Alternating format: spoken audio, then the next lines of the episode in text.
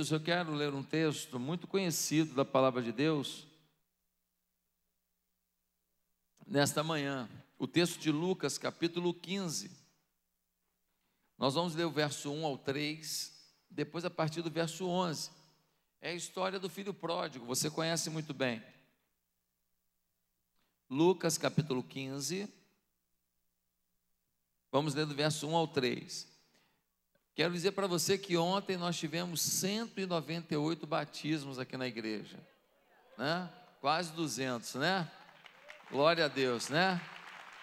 Em tempos de pandemia, a igreja avança. A igreja não está com corona, não. Amém? Não, a igreja não está com corona, não. A gente está vivo, trabalhando, se envolvendo. E 198 irmãos foram batizados. Dentre estes, 16 irmãos do nosso Centro de Recuperação de Dependência Química. 16. Irmãos, deixa eu te falar. A gente vai ter que editar alguns vídeos sobre os testemunhos de ontem para te mostrar. Porque assim, surreal. Surreal. De travesti da prostituição, que foi restaurado, a gente que estava roubando, a gente em depressão aguda, olha, tinha de tudo. Cada testemunho mais forte que o outro. E nós vamos editar alguns desses e eu vou lançar também nas plataformas da igreja e também nas minhas plataformas sociais. Se você não me segue ainda no Instagram, Josué Valandro JR, Josué Valandro JR, passe a me seguir aí, que nós vamos estar é, passando muita informação. No YouTube, todo sermão que eu prego aqui no domingo, ele vai para o YouTube. Então você pode chegar no YouTube, copiar o link e mandar para todo mundo que você quiser. Eu queria te pedir uma coisa. Quando acabar o culto aqui, então, hoje à tardinha, já vai estar baixado já lá na, no YouTube o culto de hoje. Vai lá e manda para todo mundo que você ama. Pega o link, ó, encaminha, porque a pessoa pode não escutar o sermão inteiro, mas escuta um pedacinho, aquele pedacinho pode mudar a vida dele. Irmão, nós temos uma ferramenta violenta nas mãos, que são as redes sociais. Nós precisamos usar isso em prol do Evangelho. Para disseminar porcaria, o pessoal usa, não usa? Para disseminar mentira, usa, não usa? Nós precisamos usar para disseminar a palavra de Deus. Amém? Então, no YouTube, você vai lá, se você bater lá Josué Valandro e, e bater lá é, é, o nome da mensagem de hoje, que eu vou mostrar daqui a pouco, você vai achar a mensagem de primeira, assim, ó, puf, já vai direto nela. Você vai lá, compartilhar, vai aparecer ali um link, ali, você copia aquele link, ó, puf, cola nos seus grupos de WhatsApp todo, manda para todo mundo. Você pode salvar uma vida com um simples clique. Você pode mudar uma história com um simples enviar. Pense nisso. Amém, irmãos? Amém? Gente, Lucas 15 diz assim: Todos os publicanos e pecadores estavam se reunindo para ouvi-lo, mas os fariseus e os mestres da lei o criticavam. Esse homem recebe pecadores e come com eles. Então Jesus lhe contou esta parábola. Agora vamos para o versículo 11. Diz assim: Parábola do filho perdido. Jesus continuou: um homem tinha dois filhos. O mais novo disse ao seu pai: Pai, quero a minha parte da herança. Assim, ele repartiu sua propriedade entre eles. Não muito tempo depois, o filho mais novo reuniu tudo o que tinha e foi para uma região distante. E lá desperdiçou os seus bens, vivendo irresponsavelmente. Depois de ter gasto tudo, houve uma grande fome em toda aquela região e ele começou a passar necessidade. Por isso, foi empregar-se com um dos cidadãos daquela região que o mandou para o seu campo a fim de cuidar de porcos. Ele desejava encher o estômago com as vagens das alfarrobeiras que, por, que os porcos comiam mas ninguém lhe dava nada.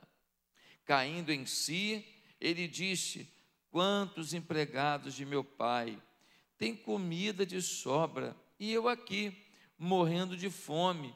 Eu me porei a caminho e voltarei para meu pai. E lhe direi: Pai, pequei contra o céu e contra ti. Não sou mais digno de ser chamado teu filho. Trata-me como um dos teus empregados. A seguir, levantou-se e foi para o seu pai. Estando ainda longe, seu pai o viu e, cheio de compaixão, correu para o seu filho e o abraçou e beijou. O filho lhe disse: Pai, pequei contra o céu e contra ti, não sou mais digno de ser chamado teu filho. Mas o pai disse aos seus servos: Depressa, tragam a melhor roupa e vistam nele, coloquem um anel em seu dedo e calçados em seus pés, tragam um novilho gordo e matem-no. Vamos fazer uma festa e alegrar-nos, pois este meu filho estava morto e voltou à vida, estava perdido e foi achado. E começaram a festejar o seu regresso. Enquanto isso, o filho mais velho estava no campo. Quando se aproximou da casa, ouviu a música e a dança. Então chamou um dos servos e perguntou-lhe: O que está acontecendo? E esse lhe respondeu: Seu irmão voltou e seu pai matou o novilho gordo, porque o recebeu de volta são e salvo. O filho mais velho encheu-se de ira e não quis entrar. Então seu pai saiu e insistiu com ele.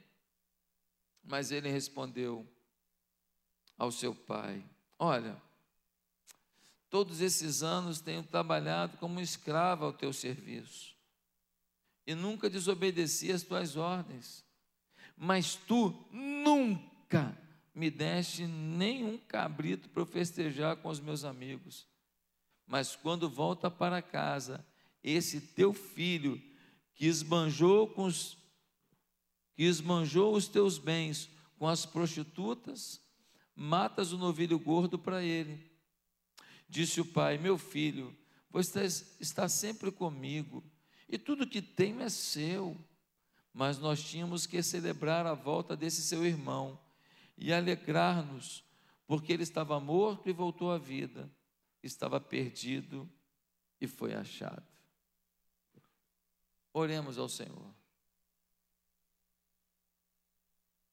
Senhor, traz um, uma iluminação à nossa mente para a tua palavra. Fala a cada vida aqui, a cada vida que está no online, ouvindo em casa, ouvindo pela internet. Que ninguém ouça essa palavra e não responda a ela. Em nome de Jesus, amém. Você conhece essa história?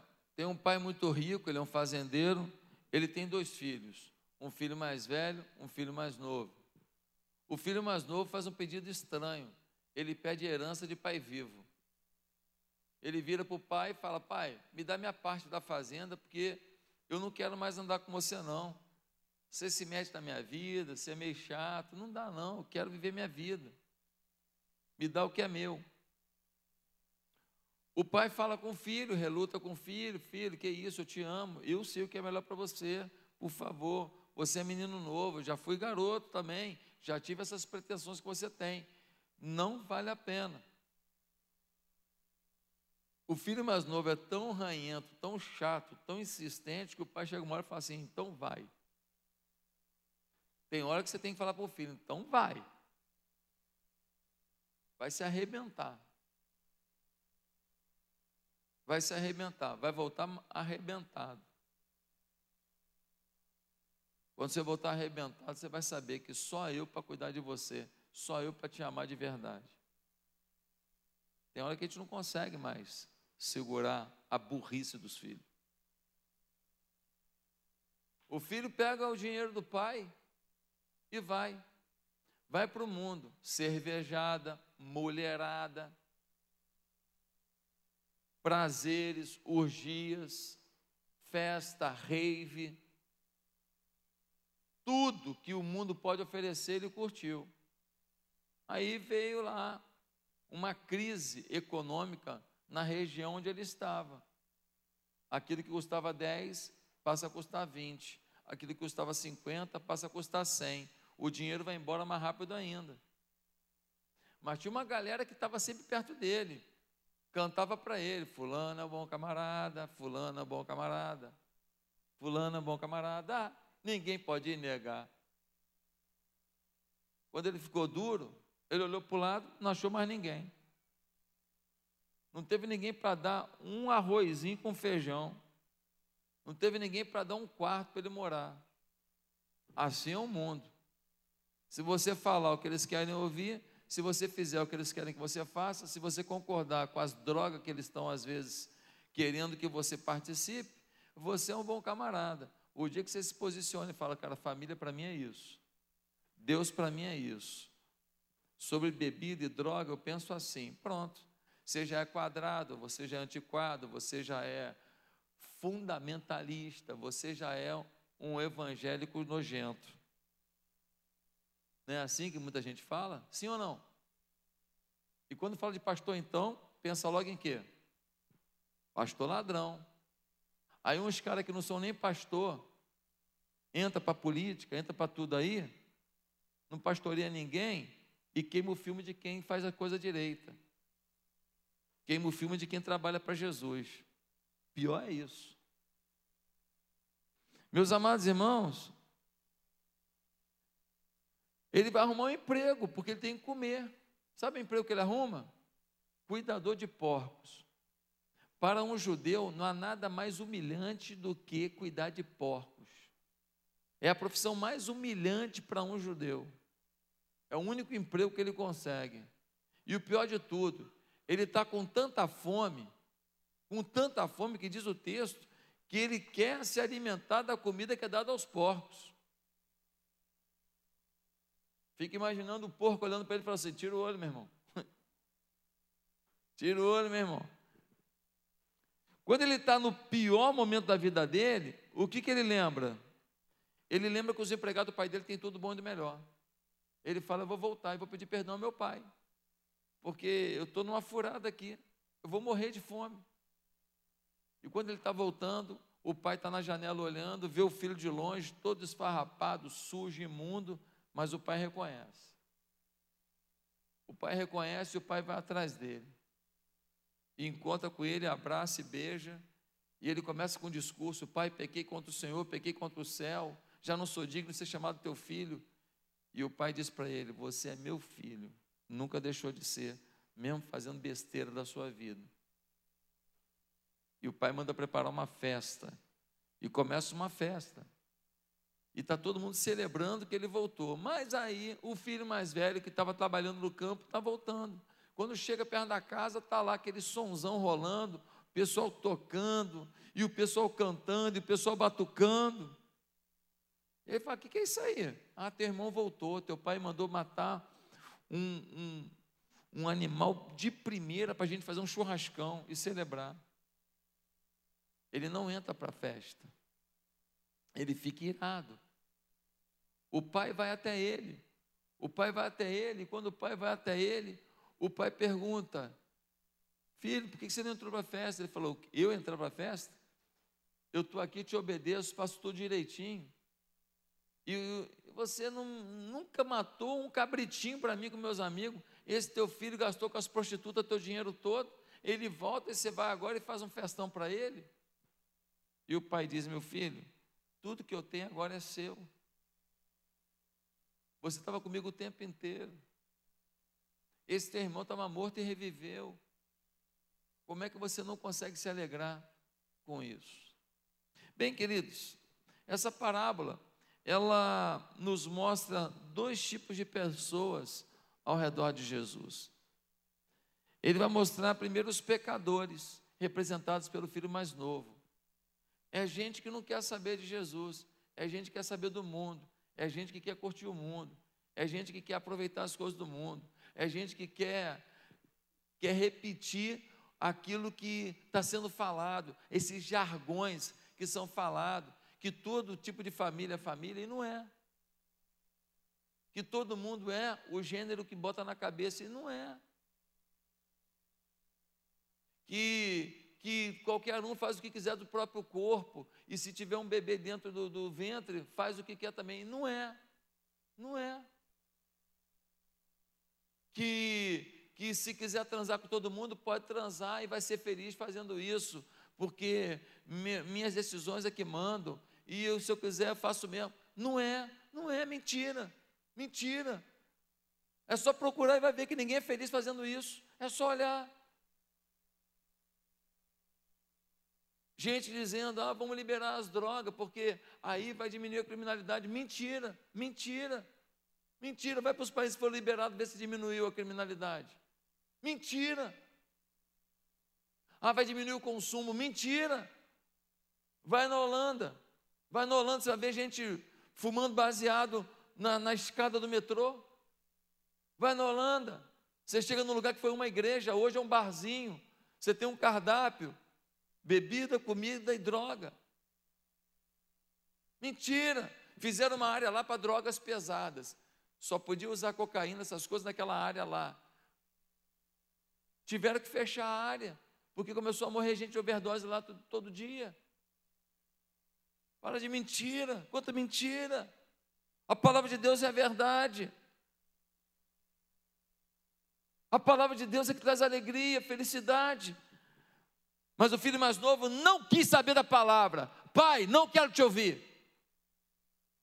Mas tem outro tipo de gente perto de Jesus. São os fariseus e religiosos, representados pelo filho mais velho. Os religiosos ficaram furiosos porque os pecadores iam até Jesus.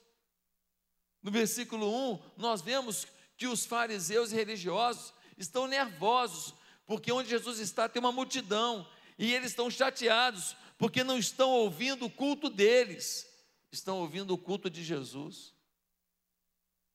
O religioso acha que a religião existe para ele e do jeito dele, do jeito que ele concebeu, do jeito que ele acredita. Ele não consegue olhar para as pessoas e ver que elas são diferentes e que existem vários tipos de igreja para vários tipos de pessoa e que nós temos que respeitar como Deus fala com cada um.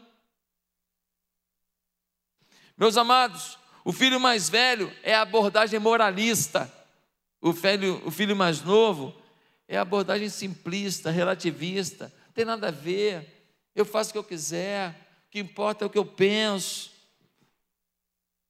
Se eu já entreguei a vida a Jesus, se eu creio em Deus, tá bom. O que eu faço com o meu corpo, tá tudo certo. O que eu faço com a minha vida, tá tudo certo. Meus queridos, pessoas morais e tradicionais ficam afastadas de Jesus. Mas hoje, eles ficam afastados de Jesus, mas muitas vezes dentro da igreja. Eles estão longe de Jesus, mas estão dentro da igreja com uma moralidade, com uma crítica social, mas sem uma vida em Deus. Meus queridos, o relativista diz: pessoas de mente aberta estão dentro, mente fechada, que julgam os outros, estão fora. Também é outro, é outro extremo. Eles dizem que quem está dentro da igreja, porque fala contra os erros do mundo, é religioso e está errado. Mas eles estão certos. Por quê? Porque eles estão querendo mudar o mundo? Não, porque eles se uniram ao mundo. Um está dentro e critica tudo sem mínima compaixão. O outro está fora e critica tudo de dentro, mas também não tem nenhum envolvimento com Deus. Então quem é que está certo nessa história? Jesus disse que ambos estavam perdidos. Jesus disse que o soberbo esteja dentro ou esteja fora, será humilhado. Mas que quem se apega com Deus será exaltado. O filho bonzinho não estava perdido, apesar do bom comportamento. Mas por causa do bom comportamento. O filho bonzinho que estava na igreja, que vinha para o culto, que dava oferta, que dava o dízimo, que até convidava alguém para vir para a igreja, sabe por que ele estava perdido? Por causa disso, porque ele achou que isso era suficiente. Ele achou que a prática eclesiástica era o suficiente. Esse foi o problema dele. Ser bonzinho foi o problema dele. Sabe de uma coisa? Às vezes o estragado tem mais consciência que precisa melhorar do que o bonzinho de coração vazio. Às vezes quem está lá se arrebentando no mundo tem mais consciência, eu estou longe de Deus. E às vezes quem está dentro da igreja e está longe de Deus, ele não está nem percebendo o quão distante seu coração está da fé. Existem duas maneiras de estar perdido. Jesus está dando uma visão mais profunda do que é pecado. Pecado não é só se entregar ao mundo e ao pecado. Pecado também é ficar na igreja e não ser transformado.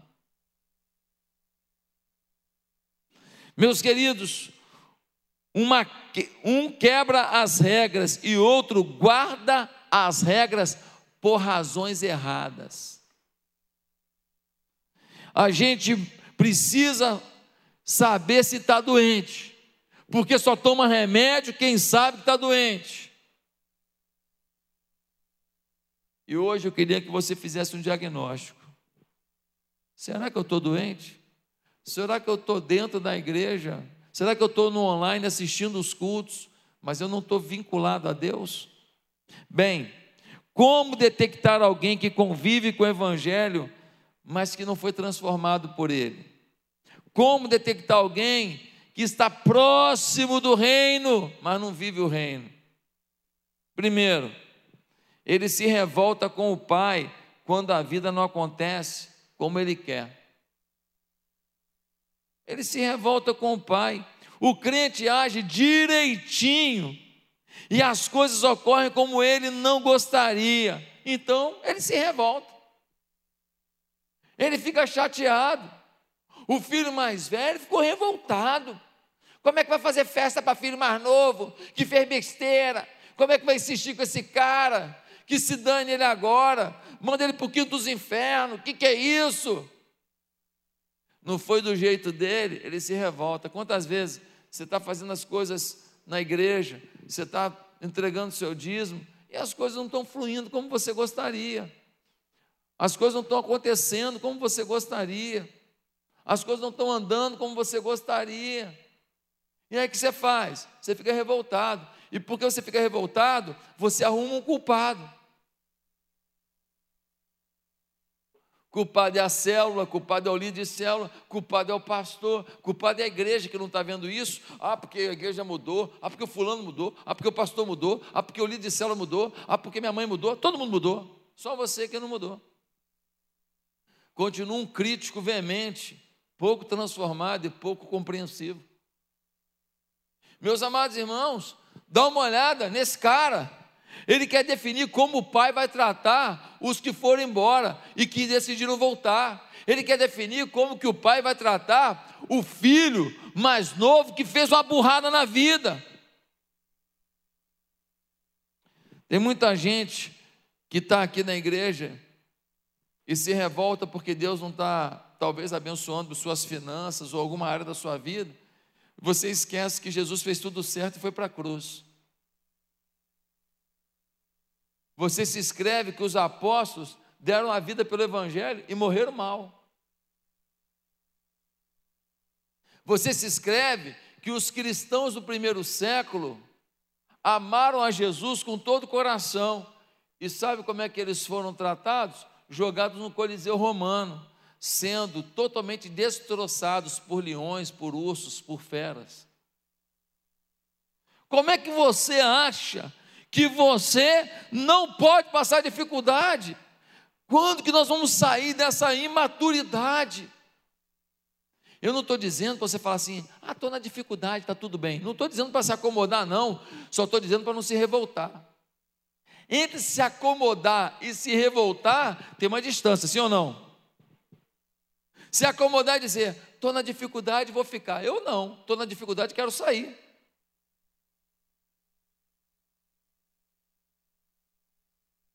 Você está falando aí, irmão?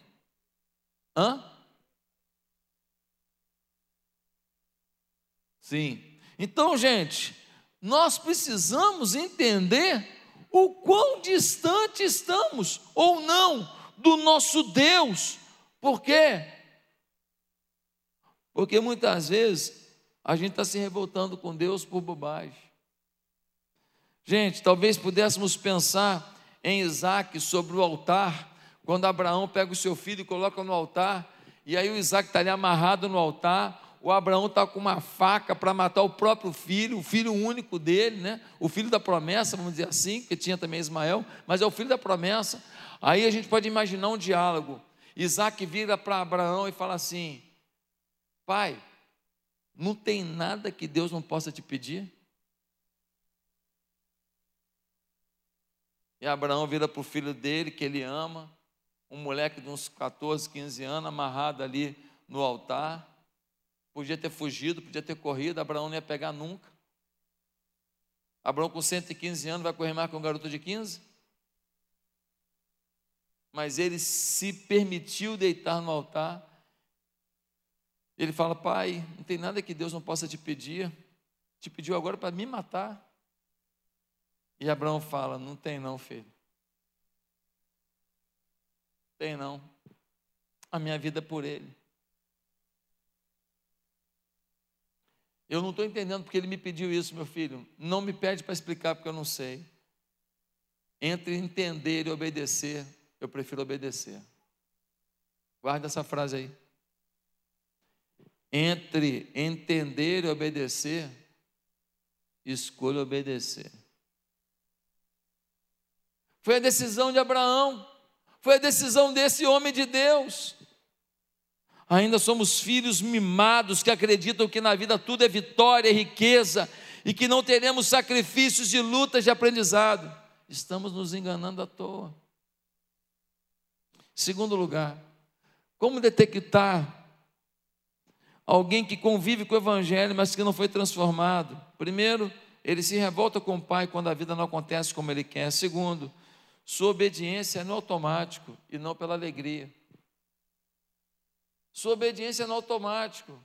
Como é que vive um crente? Ah, ele faz assim, faz assado. Ah, vai no culto domingo. Ah, ele entrega o dízimo. Ah. Não, não precisa ser dízimo bem, não. Pega só um pedacinho do dízimo. Ah, e ele vai na célula. É, na, tem que ir, né? Ah, tá, eu vou.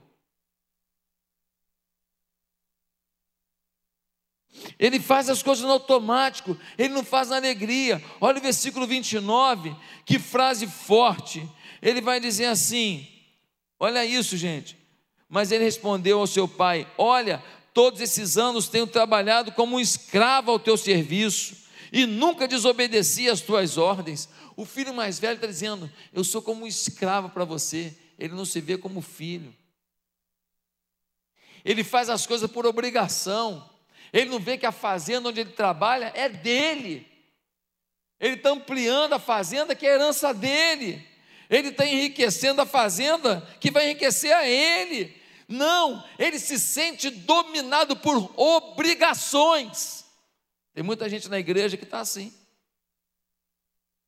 Tem que dar o dízimo, né? Ah, tem que vir, né? Ah, tem que ir para o culto. Ah, tem que estar na célula. Ah, tem que liderar a célula, senão Vão falar que eu não quero trabalhar.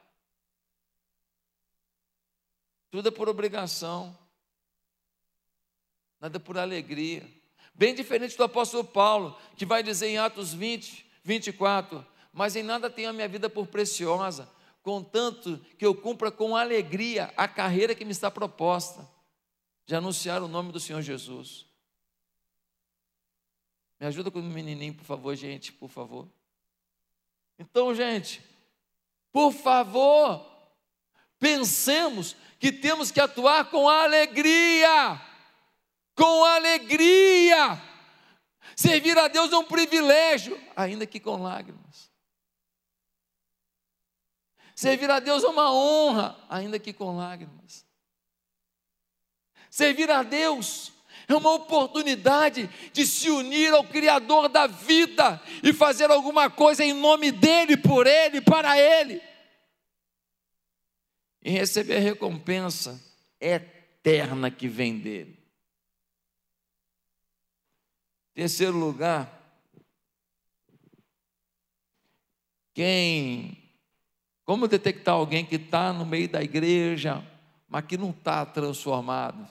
Que não está vivendo realmente o Evangelho, ele despreza os irmãos mais novos. É, ele despreza. Os irmãos mais velhos são péssimos evangelistas. Quando eles veem uma coisa errada em alguém, eles só criticam, mas não tentam ajudar, não. Quando eles veem uma coisa errada no mundo, eles vão para a rede social e soltam cobras e lagartos, mas eles nunca acolhem alguém que está passando por aquilo para que a pessoa seja transformada. Quando eles veem um comportamento equivocado, eles jogam pedra. Eles nunca chegam perto para dizer: Olha, não está certo, como é que eu posso te ajudar? Meus amados irmãos, muito fácil olhar uma pessoa que tem um comportamento equivocado e dizer você está errado. Difícil é entender o que levou a pessoa ao comportamento errado. E difícil é chegar perto e falar para ela: como eu posso te ajudar a fazer o certo? Você olha uma moça que já morou com cinco homens, tem cinco filhos, um de cada homem. E aí alguém fala: ah, essa garota. Ah, é fácil. É, só, só faz besteira. Só faz besteira. Fácil. Difícil é saber o abuso que ela sofreu, o desprezo que o pai lhe deu, a vida desregrada que lhe permitiram e as dores que ela sente pelas escolhas que fez. Ontem estava um cara aqui, aqui na frente. Ele falou, pastor, mostra a foto aqui de como eu era. Quando eu joguei no telão uma foto dele como travesti, você olhava para ele, olhava pra... você não acreditava, é outra pessoa. Ele era travesti na prostituição, vendendo o corpo. E ele falou: Eu agora sou homem. Eu vou viver uma nova vida. Ah, mas tem que respeitar a decisão dele. Ele quer ser, ele vai ser o que ele quiser. Sim, mas ele estava feliz? Não. Por que não ajudar quem não está feliz? Se ele tivesse feliz, ele não tinha procurado ajuda, sim ou não? Meus amados irmãos, nós precisamos parar de desprezar os mais novos, os que chegam na igreja todos estragados, doloridos, viciados, prostituídos. Precisamos parar de olhar para esse mundo que valoriza mais um bumbum do que um caráter. E não odiá-los, mas amá-los como irmãos mais velhos, coerentes, para mostrar para eles: olha, não é a sua estética que deve definir quem você é, mas sua forma de viver. Devemos ser uma expressão de orientação e não de um grito de raiva, de ódio. Alguns cristãos afastam ainda mais o mundo da igreja do que aproximam. Meus amados e queridos, em quarto lugar e último, como detectar alguém que está dentro do reino, mas que não vive o reino? Eles são péssimos perdoadores. Pessoas que reconhecem o perdão de Jesus para os seus pecados, têm muito mais facilidade de perdoar os pecados que cometem contra si mesmos. Pessoas que não valorizam a grandeza do sacrifício e do perdão de Cristo, são muito duros, muito incisivos, têm dificuldade de perdoar. Alguns aqui talvez estejam amarrados numa história do passado. Esse menino aqui, ó, esse filho mais velho, estava amarrado. O irmão dele foi embora e levou o dinheiro do pai. Ele ficou revoltado. Esse cara empobreceu a gente, safado. Foi gastar com as prostitutas. Ele ficou nervoso, tenso. Alguém fala para ele: Olha, teu irmão está aí, teu irmão está arrependido. Está magro, está. Olha, chegou aqui sujo. Ó, está uns 20 quilos a menos, abatido. Olha, nem dava para ver que era teu irmão. Mas ele falou: Olha, pequei contra o céu e pequei contra a minha família. Já não sou digno nem de ser dessa família. Só queria ser um trabalhador para ter um emprego. Ele chegou com esse discurso. O filho mais velho não quis nem saber. Errou que se dane. Errou, não tem segunda chance. Será que alguém aqui está que nem o filho mais velho? Será que o que te fizeram está determinando quem você é? O problema é que a pessoa fez, não quer dizer que ela é. Mas o que ela fez está fazendo você ser uma pessoa angustiada, uma pessoa traumatizada. Há um tempo atrás, uma pessoa veio no gabinete me pedir perdão. E ela me disse, pastor, eu estava preso por causa das besteiras que eu falei da minha igreja. Minha vida não andava mais. Só decisão ruim. E como é libertador falar para aquela pessoa: você está perdoado. Jesus te ama. Eu sei que você ama Jesus. Siga com Ele. A gente faz escolhas e fala bobagens em alguns momentos, mas a gente pode se arrepender. E outros podem também fazer besteiras e falar bobagens. A gente também pode perdoar. O teu perdão é a pavimentação da pista que faz alguém decolar. O teu perdão, muitas vezes, é um empurrão que alguém precisa para cair no colo de Jesus. Meus amados, o menino mais velho, o filho mais velho, cheio de problemas, não sabia perdoar, desprezava os mais novos, sua obediência no automático, sem alegria, se revolta com o pai quando as coisas não acontecem do jeito que ele quer. Mas o pai foi lá buscar ele lá fora, não foi? Foi lá, falou: Filho, vem para a festa. Vem para a festa, filho. Teu irmão está lá dentro, filho, é teu irmão. Vem para a festa, filho. Vem para a festa. Ele fala, mas você nunca fez uma festa para mim. Eu fui que nem um escravo para você. Para a gente entrar na festa, para a gente mudar de vida, para a gente ter intimidade com Deus de novo, três coisas são necessárias. Primeiro, precisamos da graça do Pai. É o Pai que te busca. É o pai que não quer ver você de fora. É o pai que é apaixonado por você. O pai falou: por favor, filho, entra, entra. O filho mais novo está lá. Estava todo errado, mas se arrependeu e voltou. Agora você fez tudo certinho, mas teu coração estava errado também. Você me obedecia pelas razões erradas. Você não me obedecia por amor. Você me obedecia por um legalismo, por um medo de perder uma herança por um medo do inferno e não por um prazer do céu. É a graça que nos acompanha, é a graça de Jesus que nos busca. Se não fosse a graça, a Bíblia diz que nós seríamos consumidos. Quantas besteiras você já falou? Fala, fala a verdade. Quantos pensamentos ruins que você já teve? Quantas vezes você se alegrou por causa do mal de alguém? Fulano se deu mal. Hum, uma alegriazinha, sim ou não? Fala a verdade. Ah, fulano separou. Hum. Ah, fulano engordou. Ah. Sim ou não? Fala aí. Fala aí.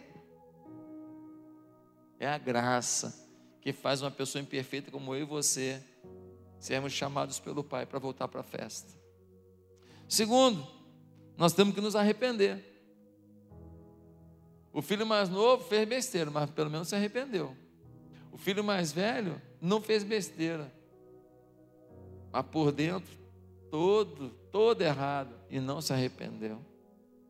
Você tem que se arrepender do que você tem feito.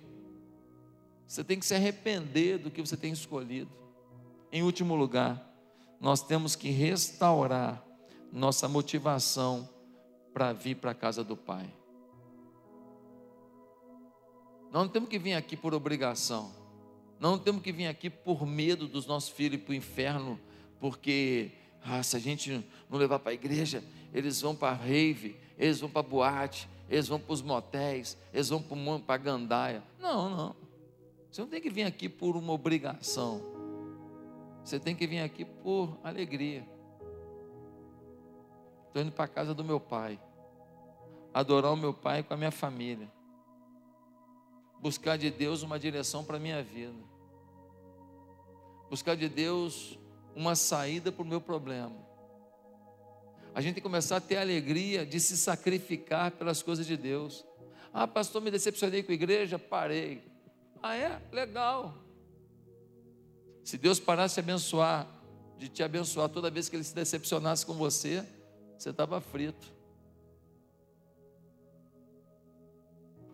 Não coloque historinhas e desculpas esfarrapadas para a preguiça que você não quer vencer. Deus conta com você. Deus te ama.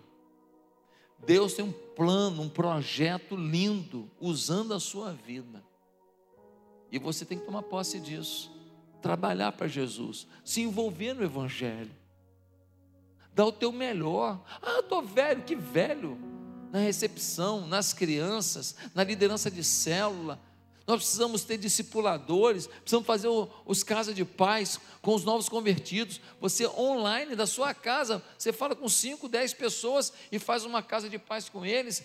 Quanta coisa pode ser feita, só não vai ser feita se você continuar com as historinhas.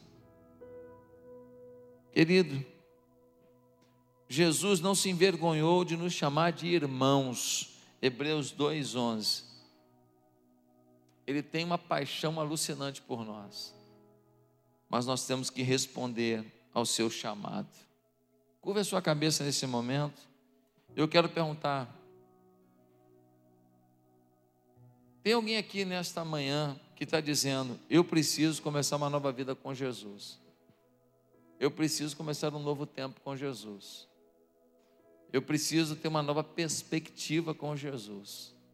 Tem alguém? Tem alguém aí no online, em casa, falando: olha, eu preciso hoje reconhecer que eu sou filho mais novo, estou vivendo no pecado, ou então filho mais velho, estou na igreja obedecendo, mas meu coração não está alegre, não estou feliz, não tenho intimidade, nem leio Bíblia direito, nem oro, nem busco a Deus, eu não tenho mais esse, esse fogo dentro de mim. Deus quer mudar a sua história agora. Seja filho mais novo ou mais velho, é tempo de voltar para a casa do Pai, entrar na festa do Pai. Amém? Se você quer começar uma nova vida com Jesus, aonde você está? Repete comigo uma oração. Diga assim: Senhor, eu quero participar da festa do Pai. Eu quero andar com o Pai. Eu quero viver com o Pai. Muda minha vida, Senhor. Muda minha história. É em nome de Jesus Cristo que eu suplico essa bênção. Amém e amém. Bye.